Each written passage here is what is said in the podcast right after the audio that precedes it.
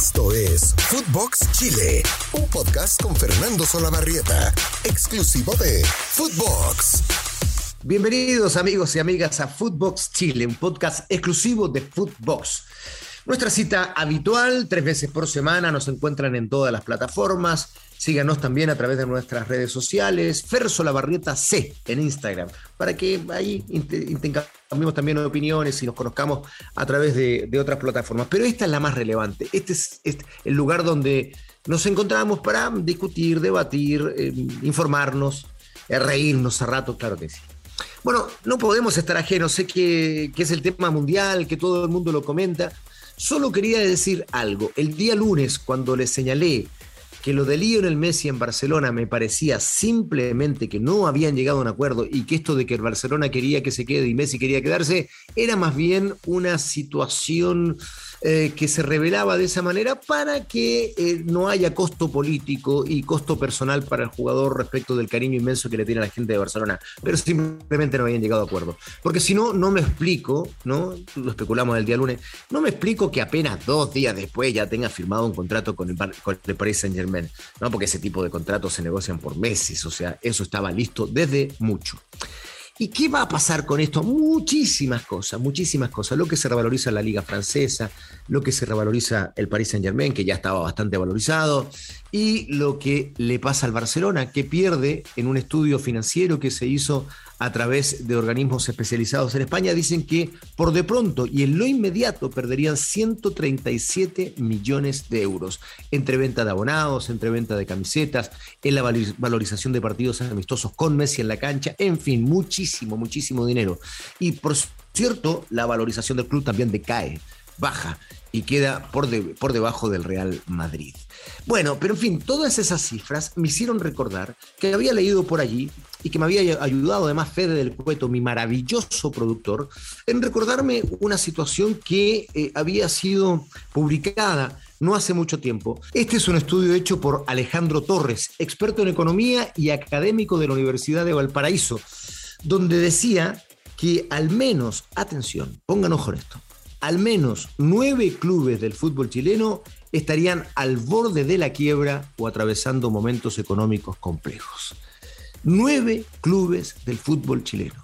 Las sociedades anónimas que cuando empezaron a hacer el nuevo modelo del fútbol nacional parecían la panacea, como que venían a arreglar todos los problemas del fútbol nacional, los problemas económicos, los problemas de transparencia, los problemas de orden financiero, los problemas de orden institucional. Bueno, yo, este será otro tema, ¿eh? para otra conversación entre nosotros, eh, larga, larga, larga. Pero pienso que las sociedades anónimas fracasaron, fracasaron como modelo para el fútbol de nuestro país. Pero eso será, como decía, un tema eh, más bien largo, con muchas aristas. Por de pronto enfoquémonos en esto que nos está contando este académico, el señor Alejandro Torres, porque nos da datos muy importantes como para saber en qué está el fútbol chileno. De estos nueve clubes, dos son de los más históricos y populares, Colo Colo y la Universidad de Chile. Y esta investigación además se centra en los últimos dos años, o sea que hay mucho que revisar hacia atrás también.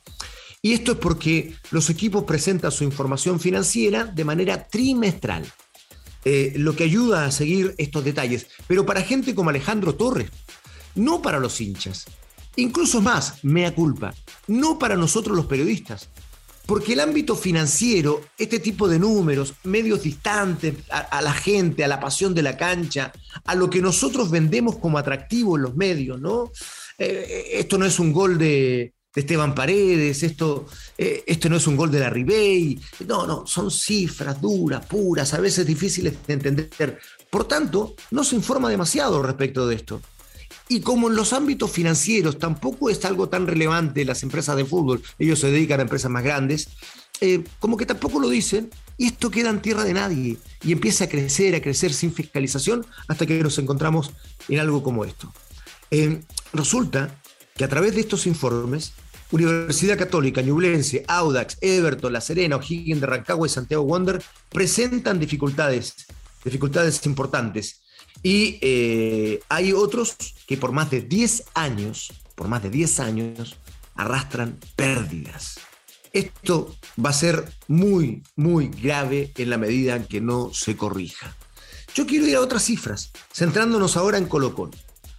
Desde el Club Social y Deportivo se informó hace ya un rato que Colo Colo como sociedad anónima, es decir, blanco y negro, registraba cada vez más deuda y que ahora el monto de dado era de 12.800 millones de pesos. 12.800 millones de pesos. O sea, más del doble de los cerca de 5.000 millones por la que los salvos se fueron a la quiebra el 23 de enero del año 2002. ¿Se está perdiendo? ¿No me está siguiendo? Bueno, cortito y al pie. Hay clubes que están por quebrar. Uno de ellos es Colo Colo. Porque Colo Colo, entre otras cosas, debe hoy 12.800 millones de pesos en circunstancias que cuando quebró hace cerca de 18 años debía 5.000 millones de pesos. O sea, Blanco y Negro, Sociedad Anónima, lejos de arreglar los problemas financieros de Colo Colo, los ha incrementado. Incrementado. Y además, con malos resultados deportivos a nivel eh, internacional, con medianos resultados deportivos a nivel nacional. Recordemos algo, Colo Colo tiene que ser campeón siempre y eso ya hace un rato que no ocurre. Entonces, yo digo, ¿cuál es la ganancia? ¿Qué es lo que han hecho particularmente Blanco y Negro en eh, su labor como sociedad anónima y gerenciadora del Club Colo Colo? Es una pregunta que tenemos que hacernos y revisarla en detalle, porque eh, este estudio del académico Alejandro Astudillo nos abre los ojos.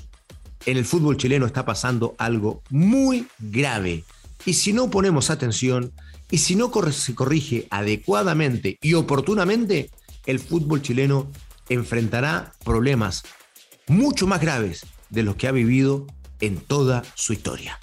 Esto fue Footbox Chile un podcast exclusivo de Footbox. Gracias por acompañarme permanentemente. Síganos en todas las plataformas, lunes, miércoles y viernes, un podcast allí fresquito para que usted lo escuche y también quedan archivados para que pueda eh, conversar conmigo virtualmente las, las veces que usted quiera. Abrazo grande para todos. Chau, chau, chau, chau, chau, chau, chau.